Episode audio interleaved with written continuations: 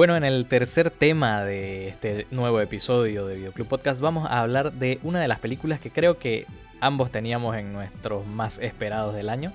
Eh, The Unbearable, Weight of Massive Talent, o eh, bueno, para simplificarlo aquí en Latinoamérica le pusieron El peso del talento.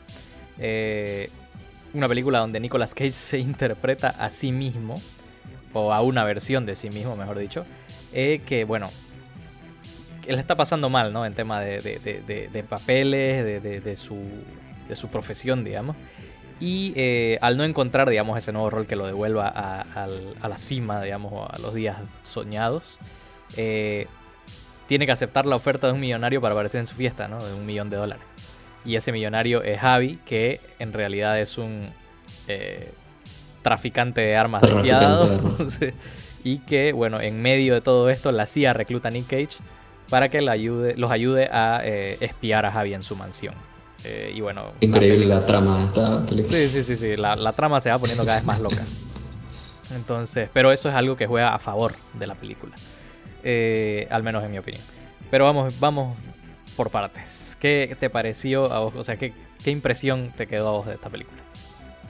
A mí me gustó, la verdad que fue muy divertida. O sea, la verdad que está, están muy bien posicionados los chistes a lo largo de la, de la película, las referencias a la carrera de, de Nicolas Cage y, todo eso. Y, y además la, la, relación, la química que hubo entre, entre Pedro Pascal y, y Nicolas Cage, la verdad que es súper buena, la verdad que es lo, es lo, que, es lo que carga la, la, película en su mayoría. Total. ¿O qué eh, pensás? Sí, o sea, de, de, acuerdo en todo, básicamente. Me, lo que, a mí lo que más me gustó fue en realidad la química está muy bien, pero la actuación de Pedro Pascal es pero brutal. Creo que le, saca, creo, el, foco a, Nick Cage, y eso es decir mucho. Eh, y, para mí es, junto a Nick Cage, obviamente, lo mejor de la película. Eh, como decís, muy bien manejado el humor. lo disfrutas más si tenés un conocimiento un poco más amplio de la filmografía de Nick Cage. Eh, no es totalmente necesario, obviamente, pero hay bromas que son bastante, bastante de, nicho, digamos, de, algunas películas de Nicolas Cage. Por ejemplo, hay una broma de Matchstick Man, que es una película de Nicolas Cage que no mucha gente conoce. Eh, entonces, claro, tenés, si, si, tenés ese conocimiento, puta, te caes de risa prácticamente toda la película. Y la verdad que reís sin tampoco necesitar ese, ese conocimiento. Eh, esta película tiene una crítica igual muy fuerte a la, a la, a la industria del cine y también la satiriza, ¿no? Obviamente por, por, todo lo que vamos viendo. Eh, ¿A vos qué te pareció este aspecto, el tema de la, de la sátira y la crítica? Sí, o sea, la verdad que eh, se habla mucho acerca de la carrera de Nicolas Cage y cómo ha ido cambiando en relación a cómo ha cambiado la, la industria, ¿no? Así que sí, la verdad que me pareció un aspecto bastante interesante y creo que está bien, bien manejado y, bien posicionado dentro de la historia. Sí, la verdad, eh, como decís, es, está muy bien manejado. Eh, lo bueno es que entra todo dentro del humor que se le inyecta a la película. Eh, creo que el hecho de que el, el metacomentario, digamos, que también está muy presente en la película, porque la película se. Es como que la película se está escribiendo mientras la vemos. Por el tema de que ellos deciden, digamos, después de la fiesta, comenzar a escribir un guion. Eh, y, y claro, ellos van comentando todas las cosas que van a ir pasando dentro de la película y vos lo vas viendo desarrollarse en pantalla, digamos, porque claro, ellos van diciendo, no, que no sé qué, que esto le falta una escena final, que persecución, que no sé qué, y al final ves la escena final con persecución que así como...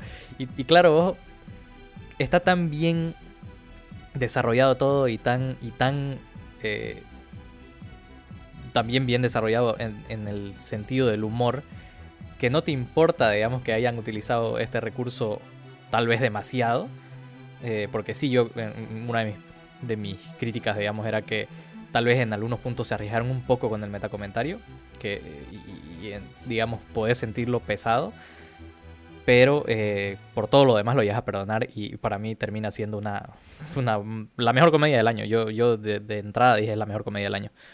Eh, ¿Vos qué, qué- dónde la pondrías, digamos, en, en- en este, dentro de las películas que han salido en el año?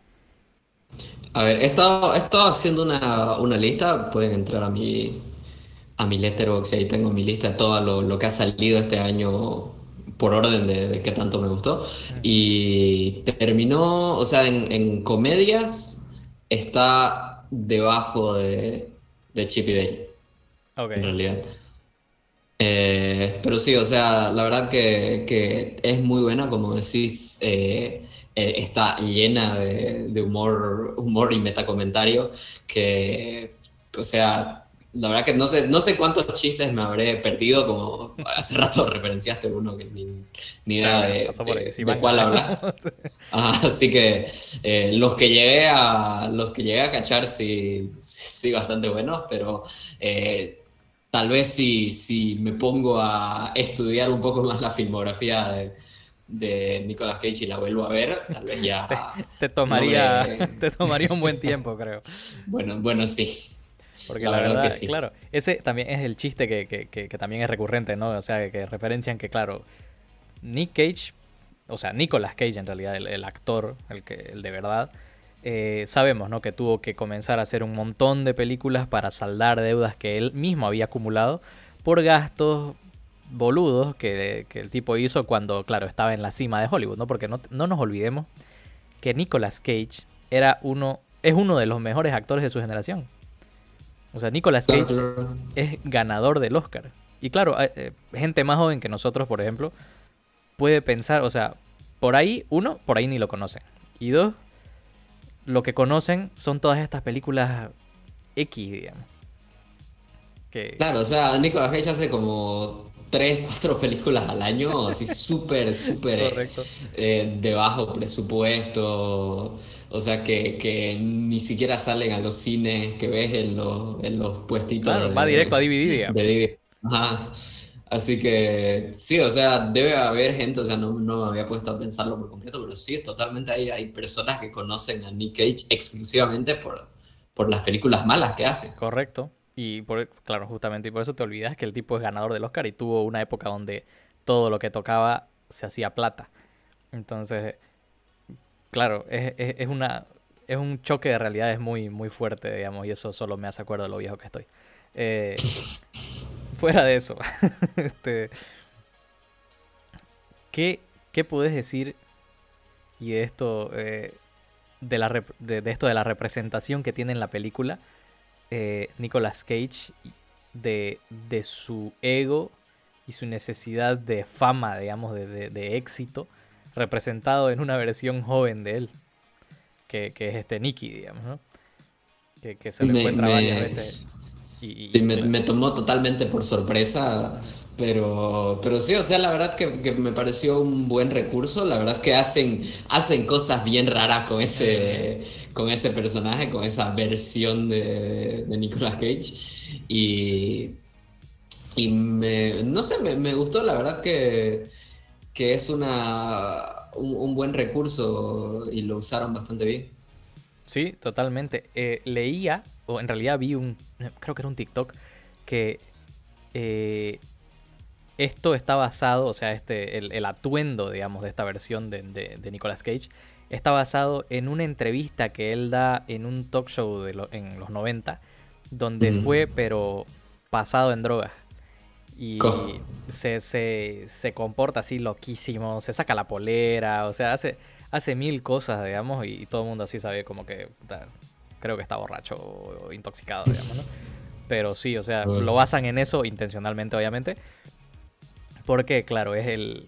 Cada vez que lo ves, eh, o sea, le, está diciendo, no, tenés que tomar el rol para, para que volvamos y estemos en la cima de nuevo, digamos, ¿no?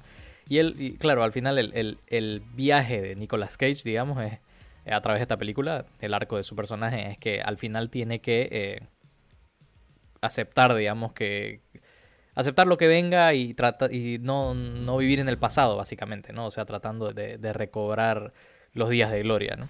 Eh, pero, como decís, el recurso que usaron con, con este Nicky eh, me, parece, me parece tremendo. Eh, y ya para ir terminando la última pregunta, ¿vos crees que estamos en, o ya estamos, o que estamos al borde de un, Cage Sense, el renacimiento de Nicolas Cage?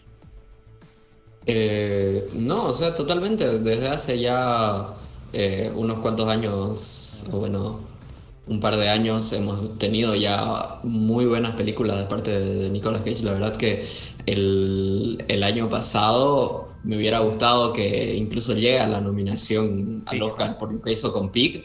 La verdad que me pareció un muy buen. O sea, Nick ya dijo que es uno de los, de los papeles, de los mejores papeles que, que le ha gustado hacer. Y, y, también, obviamente, con Mandy, que igual la, la menciona en la, la, película, que es así peliculón. La verdad que, que es un muy buen, muy buen película de de terror. Eh, o es terror, ¿no? Sí, el, el género. terror, sí. Mm. Eh, y sí, o sea, la verdad que Nicolas Cage nunca, nunca perdió su, su sentido de, de, actuar bien. Simplemente, simplemente no sabe elegir muy bien los, los roles que hace. Pero pero sí, o sea, la verdad que yo creo que va a seguir consiguiendo buenos papeles. Igual, igual dijo que le gustaría trabajar con, con, Ari Aster o Robert Eggers. Igual dijo que le gustaría entrar a eh, Marvel. Sí, o sea, Marvel está bien, pero me gustaría verlo trabajar con estos directores así que, que saben dirigir actores, pero de una manera estupenda. Así que la verdad que sería muy bueno. O sea, imagínate a Nicolas Cage en una película de Robert Eggers. O, en, algo de Tarantino. Sí, la verdad que. Y, supuestamente iba a haber un cameo de. O sea, querían que haya un cameo de Tarantino en la película, ¿no? el que lo rechaza al principio de la película, querían que sea Tarantino. Así es. No, está, está muy buena la película, chicos. Vayan, eh, es muy recomendable. Eh, yo, si no me equivoco, le di 8,5. ¿Vos cuánto le diste en tema de notas? 7-5. Eh, 7-5, perfecto. Sí, quedamos en un 8, digamos, en promedio. Eh, bueno, ¿qué les la, vieron para comenzar? Si no, vayan a verla, por favor. Y si la vieron, ¿qué les pareció? ¿Qué les pareció? ¿Les pareció eh, igual de buena que nosotros o no le entendieron un peso? Lo que sea, díganlo en los comentarios. Y bueno, nosotros vamos con el cuarto tema.